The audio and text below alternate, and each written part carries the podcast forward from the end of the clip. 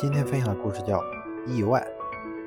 油井失火，公司经理叫来了消防队，可是火势太大，消防队员无法靠近，只能在两千英尺以外活动。公司管理员请的一支业余消防队这时赶也赶到了，破旧的消防车突突突突，一直开到离大火五十英尺处才停车，动手救火，迅速把火扑灭了。公司经理给这支业余消防队发了两千元奖金。有人问那队长：“两千元如何安排？”队长不假思索地回答：“首先要办的就是把消防车的刹车修好。”真他妈的见鬼！差点把十几人送到火里去。